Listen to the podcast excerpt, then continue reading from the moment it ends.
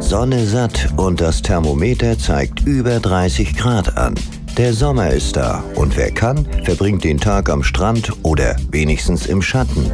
Was aber, wenn die Temperaturen auch nachts kaum zurückgehen und man sich schlaflos und schwitzend ins Laken wälzt? Was hilft also gegen heiße Sommernächte? Saskia Aro von der Freundin hat für uns, na klar, die besten Tipps zusammengestellt und ist uns jetzt per App zugeschaltet. Hallo Frau Aro. Hallo. Also, die heißen Sommernächte. Wie soll man da jetzt bitte schön ein Auge zukriegen? Ja, Puja, am besten, indem man die Hitze gar nicht erst ins Schlafzimmer reinlässt.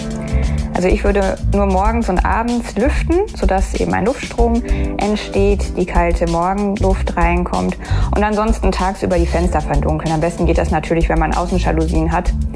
Das kann man sich natürlich nicht so schnell äh, beschaffen, aber ansonsten eben die Innenjalousien runterlassen. Und auch nachts sollte man das Schlafzimmer immer gut abdunkeln. Die Helligkeit unterdrückt nämlich sonst das Schlafhormon Melatonin.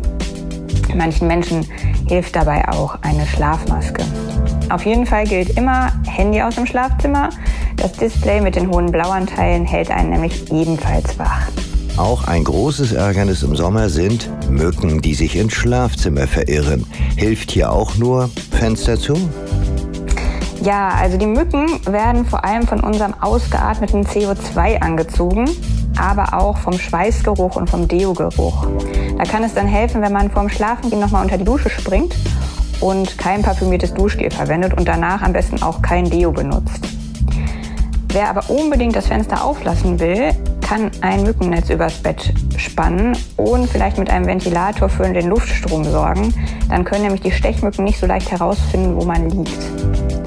Wenn sie aber doch zugestochen haben, dann kann man einen Löffel erwärmen, über 40 Grad, und den auf den Stich drücken.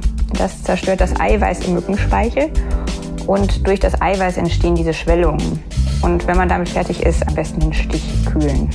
Was ist eigentlich mit dem Glas Wein am Abend? Kann das nicht helfen, besser einzuschlafen? Im ersten Moment vielleicht, aber wer mehr trinkt, riskiert, dass er mitten in der Nacht wieder aufwacht, wenn der Alkohol abgebaut ist. Und dann wird die zweite Nachthälfte ungemütlich. Aber auch die Ernährung spielt eine total wichtige Rolle. Bei mächtigen Abendmahlzeiten, wie zum Beispiel dem Steak vom Grill, arbeitet die Verdauung auch nachts auf Hochtouren und man schläft unruhig. Also lieber zwei bis drei Stunden vor der Bettruhe nichts mehr essen und wenn, dann eher komplexe Kohlenhydrate wie Vollkornbrot, Vollkornnudeln oder Kartoffeln. Okay ist auch ein Betthupferl, wie ein bisschen Schokolade oder süße Früchte vorm Schlafengehen. Das beeinflusst den Blutzuckerspiegel auch nochmal positiv. Soweit Saskia Aro zu Tipps gegen heiße Sommernächte. Vielen Dank.